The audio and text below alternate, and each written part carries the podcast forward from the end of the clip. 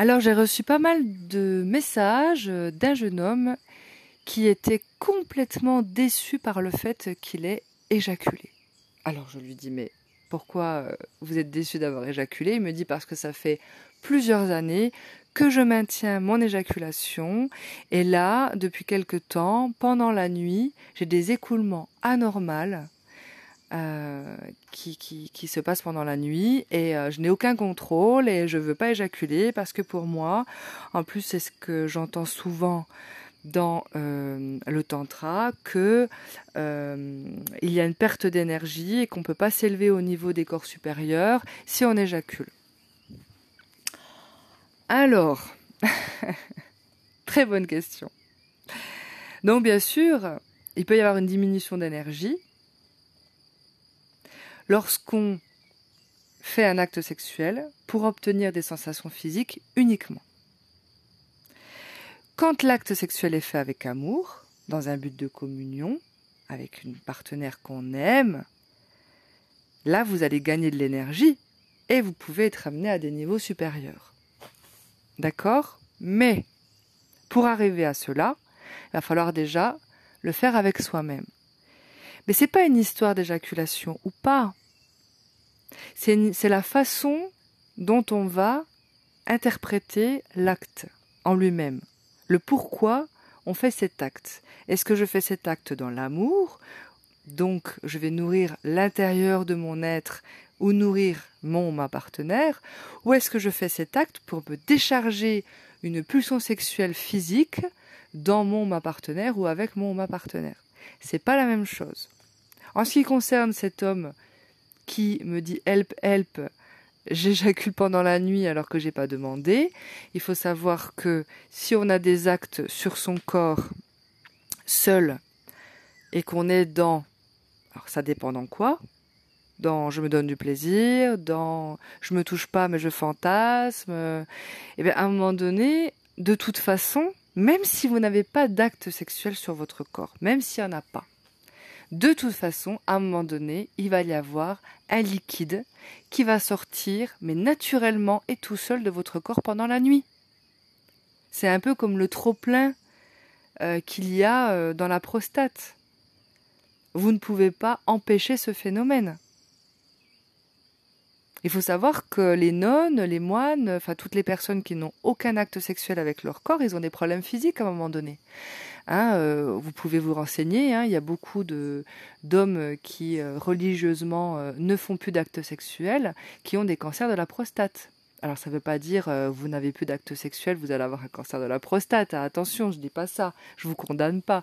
Je dis simplement qu'il faut pas faire n'importe quoi. Il faut pas croire n'importe quoi non plus. On n'est pas éduqué au level 72 du lama tibétain tantrique. Hein. Faut arrêter de les lire quand je vois ces stages dans lesquels on fait croire aux gens qui sont capables d'être euh, euh, sous le euh, dans le courant de la de, l'énergie de la Kundalini, non. D'ailleurs, il y a Christophe Alain qui explique, je sais plus dans quelle émission, comment il a ressenti la Kundalini, cette énergie d'expansion. c'est pas c'est pas forcément ce qu'on croit en fait. On est dans des croyances hallucinante. Il y a des gens qui vous font croire qu'ils ont expérimenté cette énergie-là alors que c'est pas vrai. Ils l'ont lu dans un bouquin et ils vont vous le retransmettre dans un stage. Parce que les stages tantriques, ça se vend une fortune. Les stages tantra, euh, j'ai déjà vu des stages tantra à 700 balles euh, les trois jours euh, dans un château où il va y avoir 150 personnes. Ah bah tu m'étonnes que la personne qui te fait le stage, il habite en Suisse, quoi à un moment donné, faut arrêter de se faire prendre au piège de l'ego.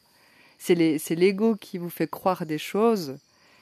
Euh, et le plus intéressant dans tout ça, c'est toutes ces choses existent autour de moi. Il n'y a pas de souci. J'ai toutes ces possibilités. Le plus intéressant, c'est de faire l'expérience par soi-même. Est-ce que cette expérience que j'ai faite sur mon corps m'a nourri ou pas? Est-ce que je suis satisfait de cette expérience sexuelle avec moi-même ou avec un ou une partenaire? Si c'est expérimenté et validé dans la joie et l'amour, c'est ok. Si ça vous met dans une espèce de frustration, culpabilité, haine et colère contre vous-même, c'est quelque chose qui ne va pas. C'est que c'est pas ok pour vous, c'est que la pratique n'est pas bonne, ou c'est qu'il y a une croyance qui, qui n'est pas bonne et c'est pas comme ça que ça se passe. Il y a un bug, il y a quelque chose qui ne va pas. Je peux vous conseiller un livre que je trouve qui est bien fait et très facile pour expérimenter, sans être, obligé de croire à tout ce qui a marqué, mais au moins il y a des bons exercices. C'est L'homme multi-orgasmique de. Euh, je ne sais plus comment s'appelle ce monsieur, mais si vous mettez l'homme multi-orgasmique sur internet, vous allez trouver. Vous avez aussi la femme multi-orgasmique et le couple multi-orgasmique du même auteur. Montaxia, voilà Montaxia, je retrouve le nom de l'auteur. L'homme multi-orgasmique. Vous avez plein d'exercices avec votre corps, avec vous-même, que je trouve passionnants.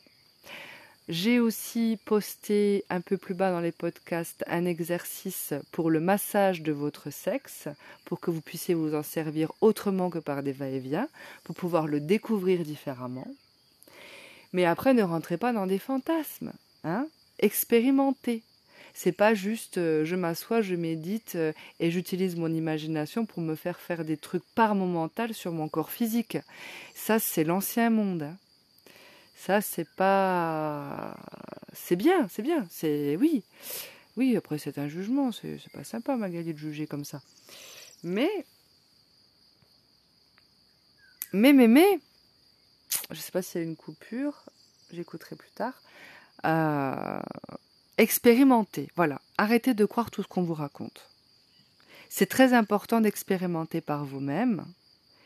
Et aussi pourquoi pas consulter des personnes qui vous permettront d'expérimenter par des exercices simples à la maison ou en direct par WhatsApp. Moi, je le fais par WhatsApp, par téléphone. J'accompagne des hommes, des femmes dans des expériences avec leur sexualité et on regarde ce que ça fait ensemble. Mais euh, ne partez pas dans vos fantasmes, vos créations mentales, euh, oui, euh, comme des créations mystiques, des choses comme ça. À moins d'être la réincarnation d'un moine bouddhiste qui a fait l'expérience du tantra pendant plusieurs vies, là je veux bien. Mais bon, voilà, on ne peut pas non plus se la raconter comme ça éternellement. En tout cas, ce monsieur était d'une panique pas possible. il est rentré dans des jugements envers lui-même horribles. il s'est mis à se détester et ça peut avoir des conséquences graves sur le mental. Parce que tant qu'on est dans le contrôle, on croit que tout est OK, mais quand on lâche le contrôle, c'est plus OK. Ben, c'est pas normal. Il n'y a pas, euh, cette possibilité de revenir en arrière. À partir du moment où c'est qu'on est OK, on est OK. Donc dans le relâchement, on devrait être OK aussi. Donc c'est qu'il y a un bug dans le schmilblick. Alors faites attention à vos pratiques, faites attention à ce que vous entendez, vous écoutez. La meilleure façon de valider ce qu'on entend, c'est de l'expérimenter par soi-même. Sans attente. Expérimenter pour que grâce à cette expérience, vous puissiez sentir si vous grandissez, si vous vous améliorez ou si au contraire vous vous retrouvez avec plein de culpabilité, de jugement et de haine contre vous-même. Et là, c'est qu'il y a quelque chose qui cloche. Je vous souhaite plein de belles choses. Je vous laisse mon mail dans la description du podcast. Si vous avez des questions, n'hésitez pas à m'en poser. Je répondrai sous forme de podcast. À bientôt.